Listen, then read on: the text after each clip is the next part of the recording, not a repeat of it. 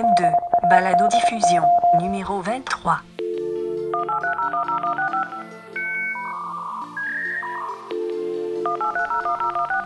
Depuis dix ans, les rapports interpersonnels et collectifs passent de plus en plus par des machines et des plateformes en ligne.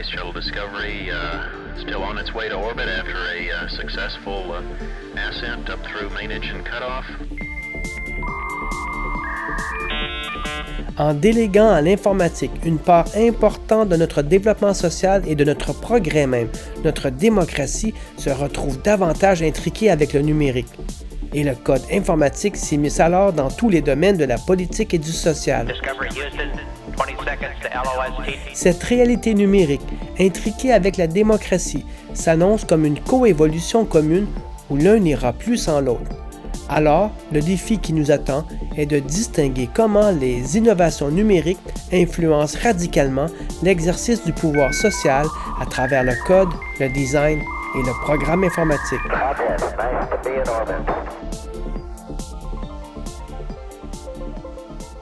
Ce qui caractérise l'humain est sa capacité à manier des représentations symboliques à l'aide d'images, euh, de sons, de lettres ou de mots.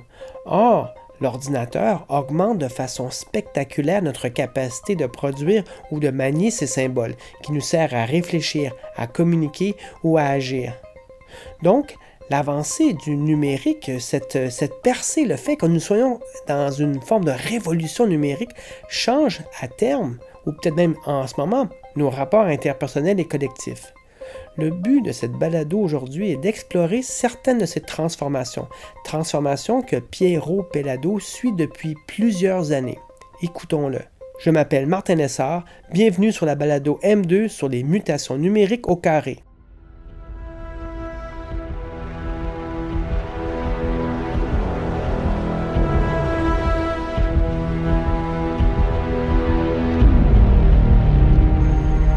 want from us?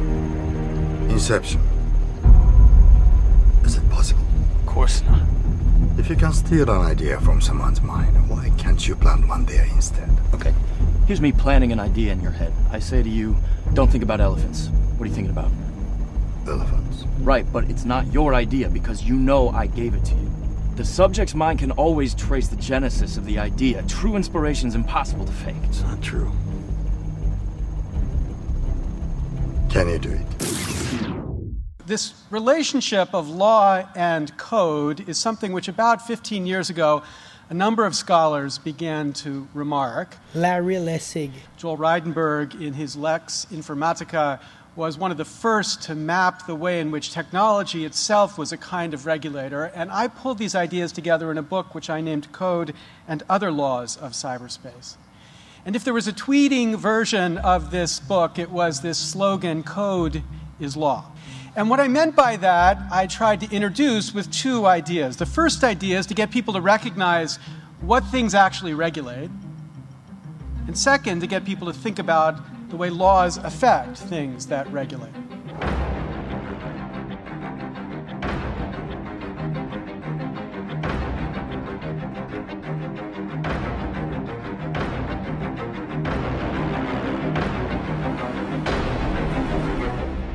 Piero Pelado. Euh, je travaille en évaluation sociale des systèmes d'information depuis 32 ans. Euh, je suis, euh, entre autres, chercheur associé au CFRIO, chercheur invité chez Communautique. J'ai rencontré Piero Pelado à Drummondville au milieu du mois d'octobre dernier par un concours de circonstances, nous donnions tous les deux une conférence sur les impacts euh, du numérique le lendemain ensemble. Euh, d'ailleurs, nous étions euh, tout près de la salle où vous allez sûrement entendre des tests de son en arrière, en arrière-plan. Piero Pelado est aussi un blogueur chroniqueur qui s'intéresse beaucoup à la vie numérique. Il est au Journal de Montréal, barre oblique Journal de Québec, et il s'intéresse beaucoup vraiment à tout ce qui touche les systèmes d'information interpersonnels et qui touche la santé notamment et la politique. Euh, Piero Pelado euh, travaille depuis au moins euh, une vingtaine, trentaine d'années là-dedans. Donc, vous allez voir, il fait référence à beaucoup de choses et j'ai bien voulu partager cette conversation parce que je crois que ça pourrait vous intéresser pourquoi, bon, j'utilise le mot informatique, c'est parce que c'est un terme qui euh, qui, est, connu dans un premier temps.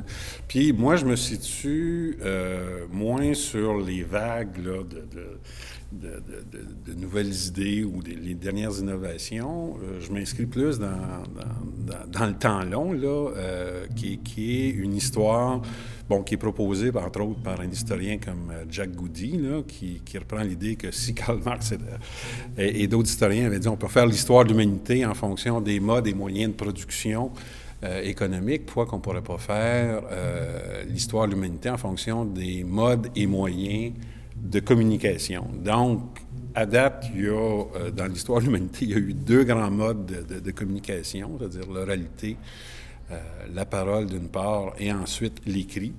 Euh, deux grands modes de, communication. Il y en a un qui se pointe éventuellement, là, je ne veux pas faire de, prophétie, mais le développement des neurosciences indique que possiblement que le prochain mode de communication, ça va être carrément la pensée. C'est-à-dire que là, on a déjà, depuis quelques années seulement, on est capable d'entendre nos conversations internes euh, qu'on se fait. Il y a eu tout récemment euh, la capacité d'envoyer un signal d'un cerveau à un autre à distance. De l'Inde en France, c'est ça. C'est encore très, très embryonnaire. C'est très embryonnaire. C'est très embryonnaire. Sauf que ça indique qu'éventuellement, puis quand on voit la, vitesse des avancées des neurosciences, euh, qu'éventuellement, ça, ça, pourrait ouvrir la porte à tout un autre mode de communication qui ne serait pas uniquement sur les représentations symboliques uniquement, mais aussi sur l'affect qui, qui, qui, correspond, euh, tout, le monde métaphorique, les souvenirs, tout ça qu'on pourrait euh, transmettre. Je me suis dit que cette piste de la communication télépathique par machine interposée est très stimulante, mais ce soir-là, je voulais plutôt connaître sa pensée sur l'impact du code informatique sur nos vies. La vision du monde qui se trouve inscrite dans le code du programme est une interprétation, un a priori sur la façon que le monde fonctionne. Le programmeur, en quelque sorte, tord la réalité pour qu'elle rentre dans les paramètres de son code.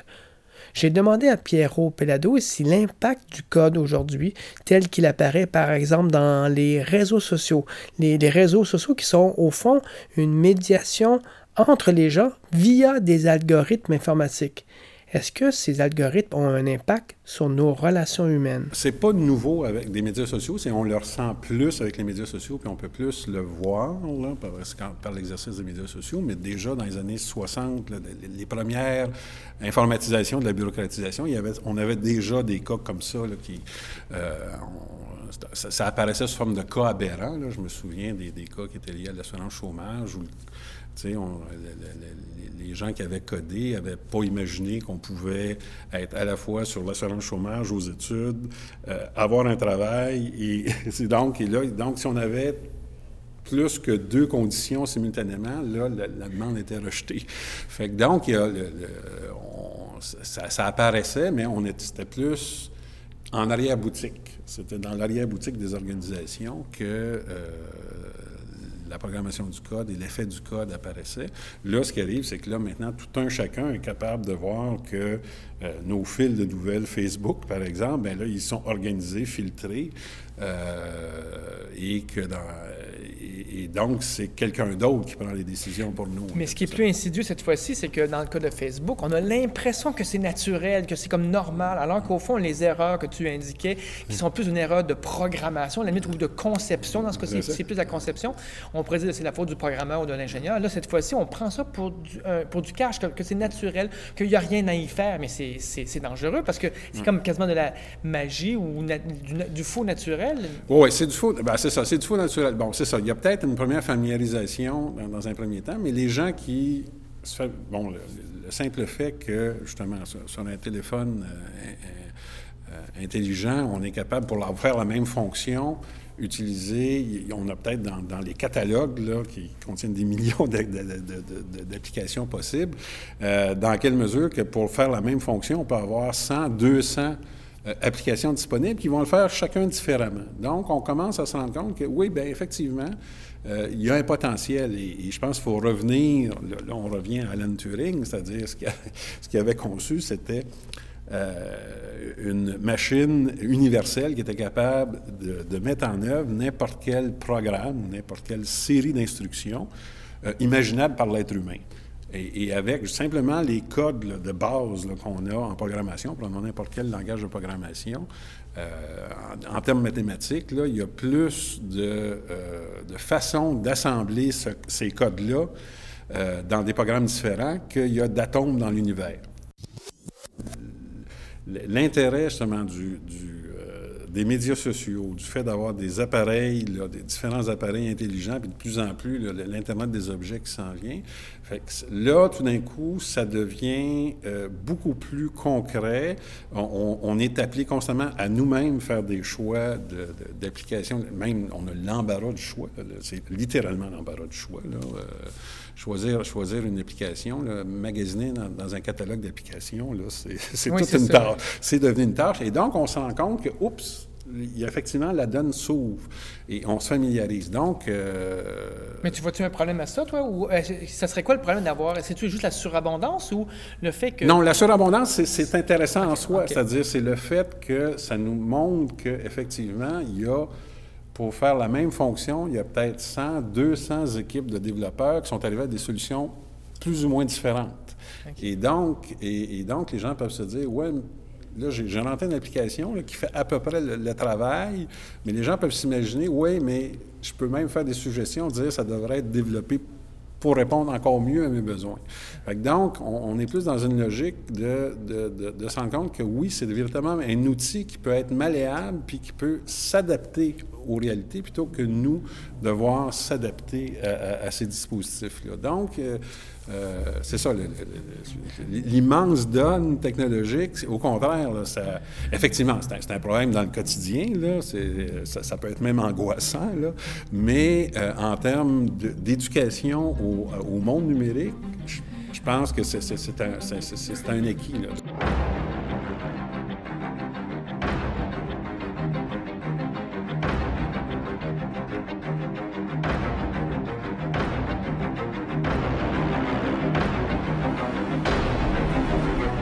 Ça nous a quand même pris plusieurs centaines d'années pour développer des institutions parlementaires démocratiques. Où, on a tout un système qui permet de...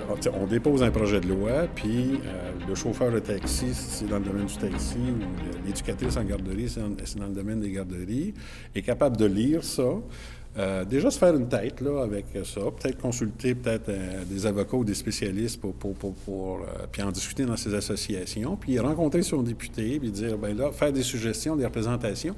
On, est déjà habitué. Ça, c'est une technologie, le, droit écrit, la, démocratie, c'est vraiment un fruit de l'imprimerie. C'est un code, au fond, mais qu'on peut lire. Parce qu'on peut lire, c'est ça. Qu'on peut lire, qu'on sait lire. Là, le problème qu'on a, c'est que euh, actuellement, le code euh, qui, qui sous-tend les applications est, est, rédigé dans des... Dans, dans, mais ça, ça déjà ça évolue, là, mais est présentement rédigé dans du, dans du langage ésotérique, là, euh, qui, qui, qui ouais, peu, la, logique, euh, des langages un peu. Ouais, c'est ça. C'est ça. Sauf que on, par rapport à, à l'époque où je, je, faisais du Fortran, euh, on se rapproche tranquillement, pas vite, de, du langage naturel. Puis éventuellement, on va et pouvoir éventuellement, on peut imaginer qu'à un moment donné, on va pouvoir énoncer du code en langage naturel, un.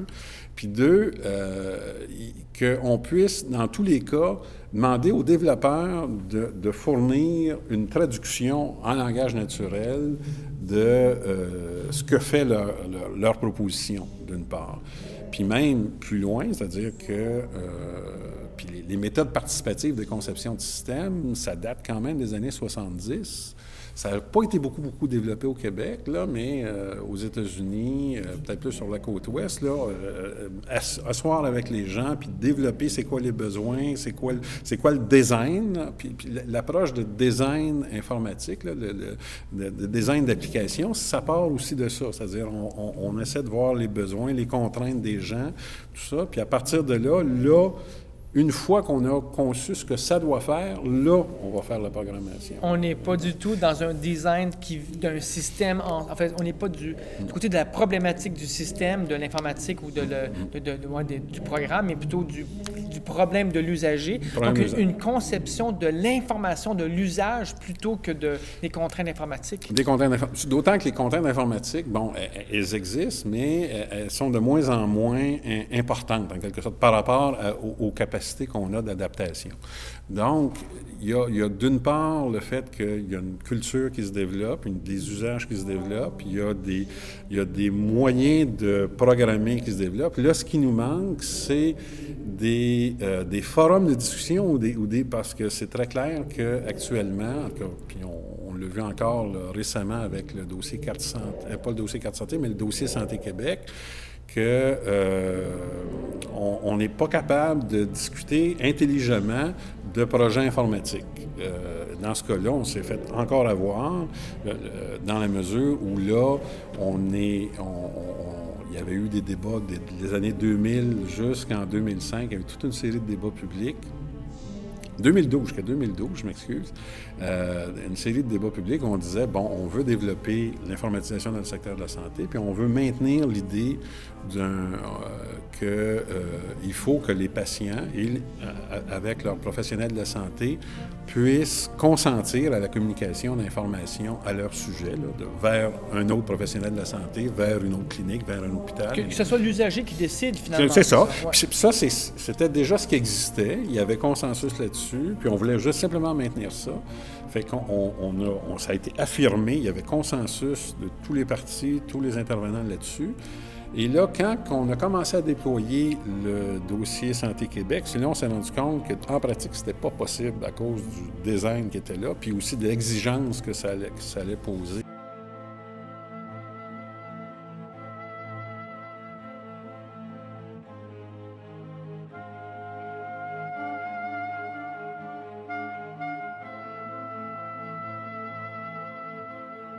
Mais là, on avait adopté un système qui était tellement euh, lourd que là, il a fallu adopter en 2012 un projet de loi qui abolit, à toute fin pratique, le consentement ad hoc à la communication. Maintenant, euh, euh, automatiquement, informa des informations de chaque rencontre avec les, médecins ou des intervenants de santé sont mis dans une piscine et, et tous les professionnels de la santé ont accès à ce qu'il y a dans la piscine.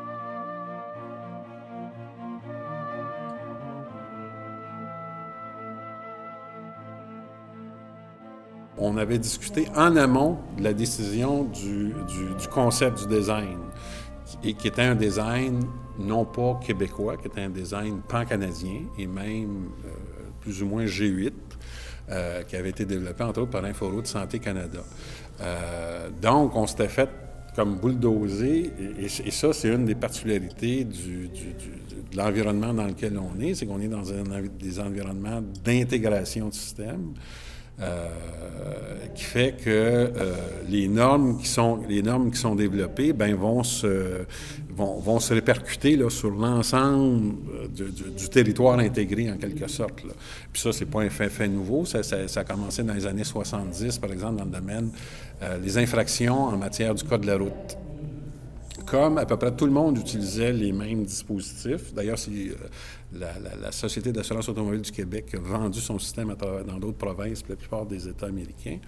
Euh, comme on utilisait les mêmes systèmes, puis qu'en plus on voulait dire, ben là, on, veut tenir compte des infractions qui, vont être euh, dans, les points de démérite, chacun dans chacune des juridictions, ben là, il a fallu, pour pouvoir intégrer cette information-là, ben, qu'on uniformise plus ou moins les infractions à travers le Canada et les États-Unis, même si on avait 63 juridictions complètement différentes. Euh, et on a, euh, et donc, donc c'est ça, il a fallu uniformiser nos règles pour permettre à, à l'information de mieux circuler. Et ça, c'est un, ça, c'est une, c'est intrinsèque à, à l'informatique, à, à, la mise en réseau. Ça, ça, crée ce genre de situation. Ou à l'inverse, bon, dans, dans, dans, les cas de plainte contre, par exemple, contre Facebook, ben, les, les décisions de, euh, du commissariat à la protection de la vie privée du Canada ont un impact sur l'ensemble, pour, en termes de, de d'acquis de, droit pour l'ensemble des usagers de Facebook à travers la planète. Parce qu'il a fallu que Facebook s'adapte, puis tant qu'à le faire, ben, pourquoi avoir deux classes de, de membres de Facebook? Là?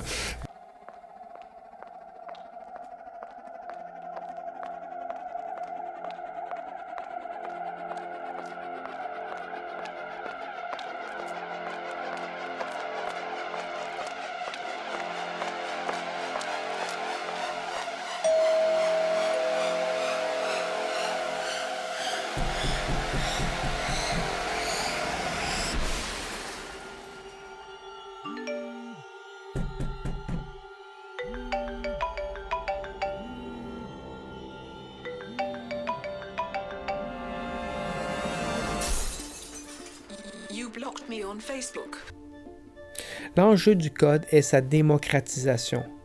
Comme vient de le dire Piero Pellado dans son exemple, ceux qui se retrouvent à décider des normes techniques qui affectent notre réalité n'ont pas de légitimité politique.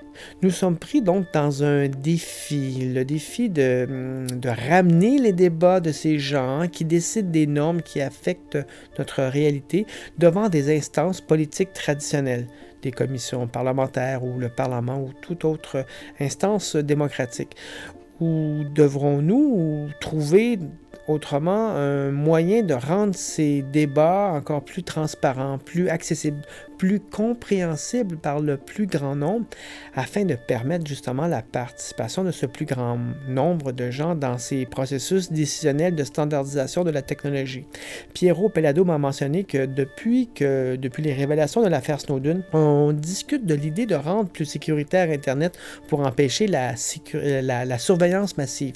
Eh bien, euh, la surveillance massive, peut-être que la surveillance ciblée, elle sera toujours possible, mais la surveillance massive pourrait devenir impossible si on changeait par exemple Internet en insérant un réseau en oignon comme Tor? Eh bien, ce type de question, l'Internet Engineering Task Force en discute.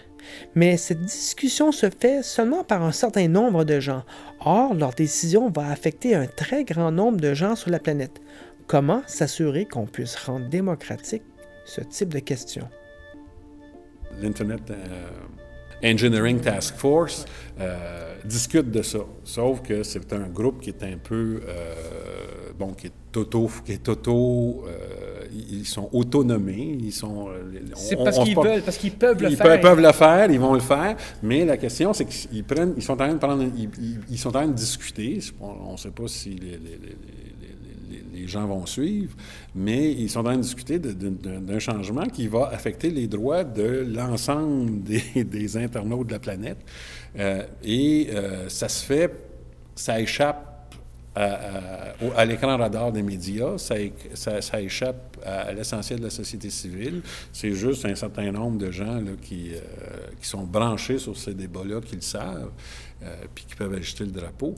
Mais c'est ça, c'est comment, euh, et ça c'est là le défi de la démocratie euh, à l'ère du numérique, là, c'est justement là, c'est toute cette régulation-là efficace grâce aux outils numériques, à la machine, bien, c'est comment qu'on démocratise ça. C'est-à-dire comment qu'on rend ça transparent, ces décisions-là, à la population qui va être affectée par ça, puis qu'on donne l'occasion, puis les moyens à la population de faire valoir euh, ses points de vue, puis ses demandes. Euh, puis à, la limite même, c'est ça, renverser peut-être en bonne partie, là, actuellement, c'est les ingénieurs qui ont, qui ont le qui ont, la pôle position là, sur, la, qui ont l'initiative, qui ont le haut du pavé, qu'au contraire, que ce soit la population qui dise bon, ben nous, on souhaiterait que ça fonctionne comme ça, puis on fait un appel d'offres sur qui va pouvoir répondre à, ces, critères-là. C'est au fond parce que c'est le nouveau euh, bien commun. Au fond, c'est ce qui s'en vient, ce qui est en train d'être décidé, ce sera un peu le bien commun de demain. Donc, au fond, c'est une question politique. Il faut qu'on. Parce que des fois, je me dis toujours, on démocratise, mais j'ai pas nécessairement le temps, moi, de m'impliquer personnellement. Donc, si on laisse à l'individu le, choix de, s'impliquer ou pas, il le fera pas. Il y a d'autres choses. Bien, c'est-à-dire que ça va être le marché, dans parce qu'il y a des choses qui vont si je reviens à mon catalogue d'applications, bien là, euh, si ça n'affecte pas les droits des gens, bon, bien là, que ce soit telle application ou telle autre, c'est le marché qui va décider, qui, va, qui, va, faire, qui va faire relever. Par contre, à, partir du moment qu'un système s'impose, qui, qui, devient un monopole radical comme Google, par exemple, ou que c'est des systèmes, comme dans le domaine de la santé, qui s'imposent à, une population, bien là, là, on est dans un... Là, le marché ne peut pas répondre à ça.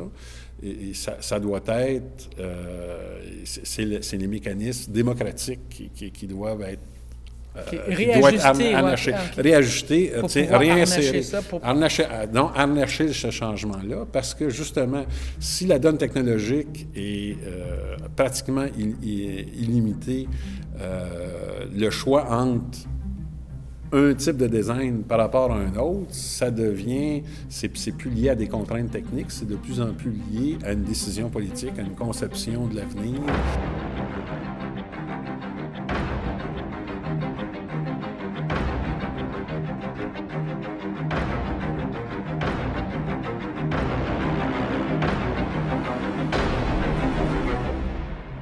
Plus on agit tôt, plus politiquement on est conscient qu'on a cette culture de, comprendre le numérique, plus on peut influencer notre avenir. Parce qu'effectivement, si on attend trop tard, on se trouve coincé. Et dans ce cas-ci, même si on savait qu'il ne fallait pas se laisser coincer, on n'a plus les moyens. De quelque part, il faut attendre, comme tu dis, la prochaine version de mise à jour pour qu'on puisse insérer nos, désirs. Donc, mais la politique est en général, jusqu'à tout récemment, peut-être avec les d'un niveau local.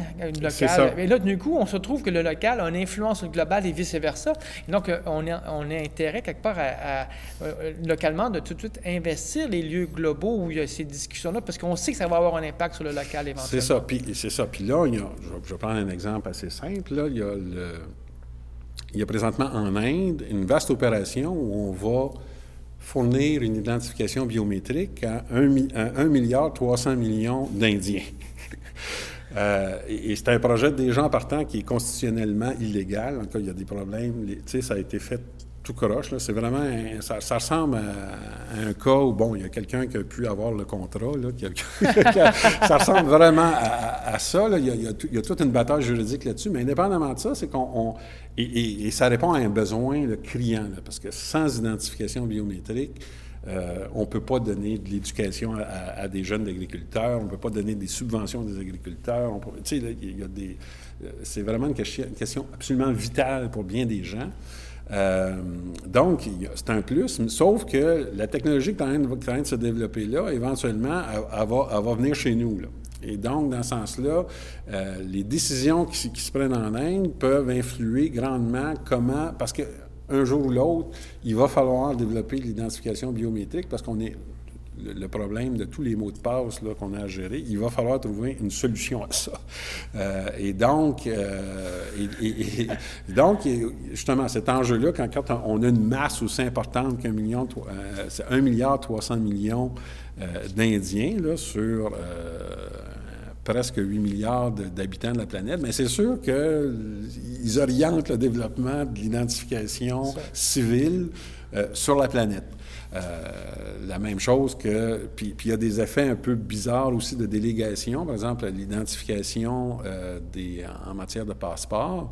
Bien, c'est ça. On a confié ça à des instances internationales comme en matière d'aviation. Bon, fait que là, c'est des technocrates qui ont discuté ça entre eux, ils ont défini la norme, puis là, après, on a des parlements qui disent, ben là, il faut suivre la norme de l'IATA. c'est nos, fonctionnaires, c'est l'industrie qui, entre elles, s'est entendue. Puis après, ben là, on, adopte tous, un après l'autre, on ne se donne pas de marge de manœuvre euh, pays par pays pour revenir là-dessus, parce que ah, non, c'est la norme internationale. Donc, il y tout, c'est ça, c'est un autre lieu où il y a un enjeu d'ordre démocratique. Dans quelle mesure les décisions sont transparentes au bon moment, euh, avant qu'elle s'impose comme une norme internationale. Et ça, ça ne sera pas facile, parce que là, au fond, il n'y aura, en aura pas de facile. Personne ne va nous avertir à l'avance. Donc, ça nous demande, nous, d'avoir toujours, voir, prévoir plusieurs coups à l'avance en tant que petit pays ici, euh, de ne pas attendre, effectivement, qu'on que, qu'on découvre qui a dominé, c'est quoi les nouvelles normes, mais de, s'impliquer très, très tôt. D'où l'importance, quand tu dis qu'il y a une importance pour la démocratie, en quoi que ça change la démocratie vraiment? Est-ce que c'est plutôt juste être plus vigilant, être... Euh, euh, juste prévoir quelques coups à l'avance, au fond, c'est tout juste c'est la poursuite de la, de la, démo- de la politique comme, comme d'habitude. Mais est-ce que ça va changer autre chose, la manière d'être ensemble en- dans une société? Oui, bien, c'est ça. L'un des, des grands changements, c'est que ça va nécessiter que la société civile se conçoive internationalement. C'est-à-dire que sur des enjeux. Par-dessus les gouvernements? À ce point-là? Parce que moi, Ben je, oui, ben, dans le sens qu'il va falloir, c'est ça, euh, par exemple, sur, sur- sur certes- certaines questions, c'est clair qu'on va travailler avec la société civile indienne, la société civile euh, aux États-Unis, qui est très, qui est très vivante, en Europe en particulier. Euh, on peut pas, si on veut faire de la veille technologique à l'échelle planétaire, ben il va falloir, la- la- la- donc c'est pas nécessairement qu'on va le faire par-dessus les États, mais que de toute manière, on, on va il faut que la société civile s'organise à l'échelle planétaire, puis que aussi on soit capable de dire euh, localement, dire bon ben là, il y, a une réunion importante, on va s'assurer que les Québécois soient présents. Euh, par exemple, le- le- le- c'est ça, le, forum de gouvernance Internet à tous les ans, bon, c'est pas un, un lieu décisionnel, c'est un lieu de coordination entre les gens qui décident. Ben là, euh, on avait personne du Québec euh, pratiquement qui était là à la, dernière réunion euh, cet automne. Puis on avait euh, quatre fonctionnaires fédéraux qui étaient là, puis qui rendaient compte à personne. Aucun député, aucun. C'est ça, j'ai demandé. il n'y avait aucun rapport qui était donné. les, députés élus, dont c'est le, le dossier, se font même pas briefer ni avant ni après cette rencontre-là. Alors qu'on discute d'enjeux qui, euh, qui sont très importants sur l'avenir des, des- des droits et libertés. Si on s'implique très tôt dans le processus, ça pourrait ça. avoir un impact. Si on a notre vision, on peut l'amener là et ça pourrait avoir une, une influence. C'est ça, tout à fait. Puis la, la même chose aussi. Puis on se rend compte aussi, bon, comme par exemple sur, les, les- les- sur les grandes organisations euh, transnationales comme Google, Facebook et autres, on se rend compte, par exemple, bon, du côté de la protection des renseignements personnels, bon, ben, les, les- les- les commissa- les commissariats à la protection des renseignements personnels nationaux se partagent le travail et se coordonnent. Donc, à un moment donné, on dit, ah, ça, c'est le Canada qui va prendre ça. Ce, dossier-là, c'est la France. Ce dossier-là, c'est les Pays-Bas. Ce dossier-là, c'est l'Allemagne. Et et, toutes ces organisations-là, donc, se mettent derrière le, porteur de drapeau sur chacun des dossiers. Fait que là, on se rend compte qu'il y, a- effectivement du côté réglementaire, du côté euh, du débat, euh, du débat public, entre guillemets, là, comme par exemple le forum de la gouvernance Internet, que c'est ça, il y a un côté transnational à ça. Ça ne pourra pas rester au niveau national. Il y a des enjeux qui, vont continuer de se prendre parce qu'on a des, une bonne prise. Le dossier, encore le- les dossiers de santé, c'est encore. Mais il y a d'autres dossiers qui sont plus globalement Internet, comment on fait la régulation des, des grandes entreprises comme Google et Facebook. Mais là, c'est clair que ça nécessite nécessairement un travail de discussion et de, et de négociation et de réglementation à l'échelle internationale. On n'a pas le choix.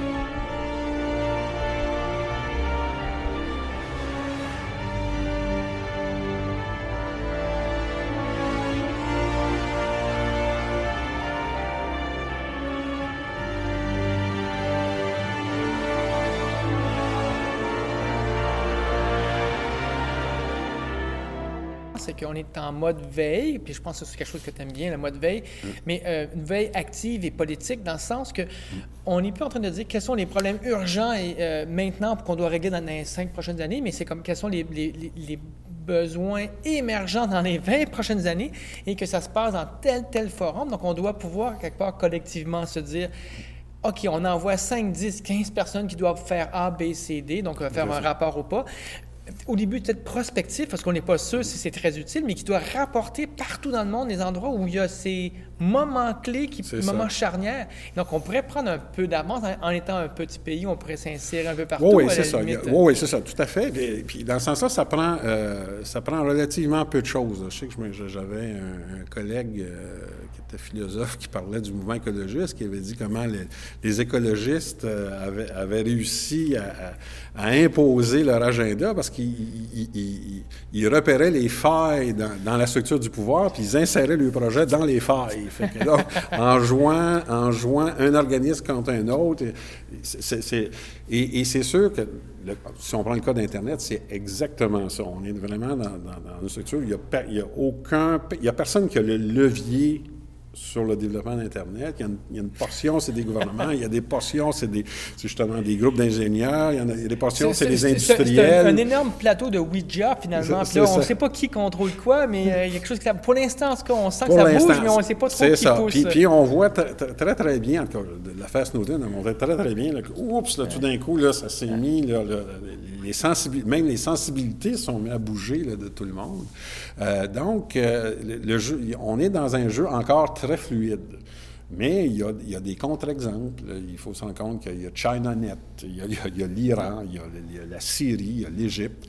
Euh, on se rend compte qu'ils ont un autre, qui- qu'ils essaient de balkaniser l'Internet, qu'ils essaient de contrôler l'univers numérique le plus possible, ce que leurs citoyens ce à quoi les- leurs citoyens vont avoir accès ou non, euh, comment, bon, tout ça.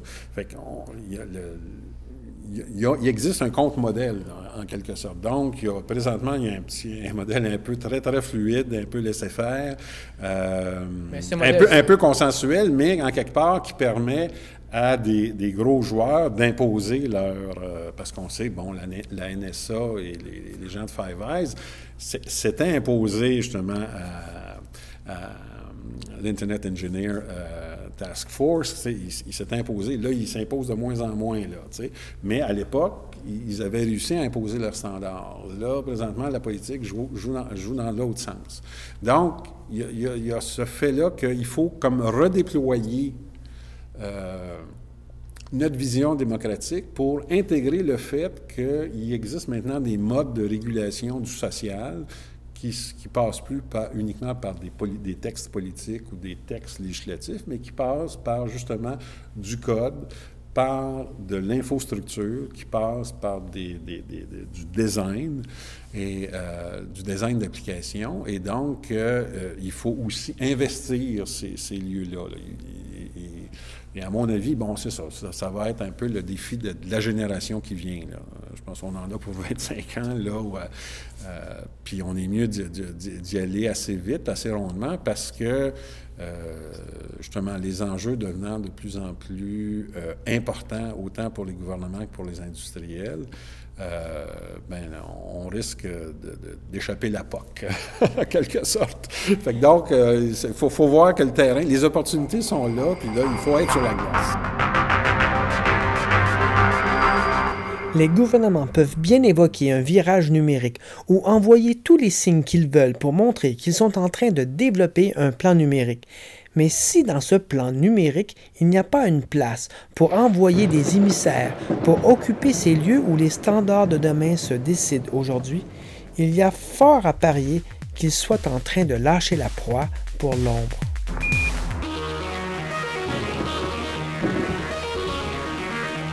Welcome home, Columbia. Beautiful, beautiful. Třetí sovětská družice měla už složitou fyzikální laboratoř.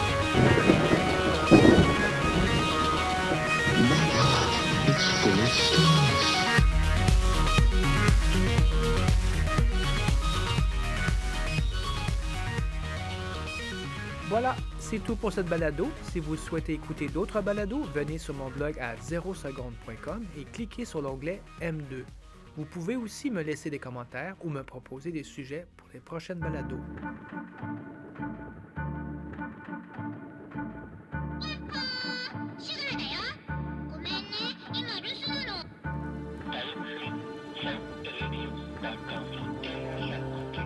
Qu'avons-nous appris en effet à considérer le monde de la perception? Nous avons appris que dans ce monde, il est impossible de séparer les choses et leur manière d'apparaître.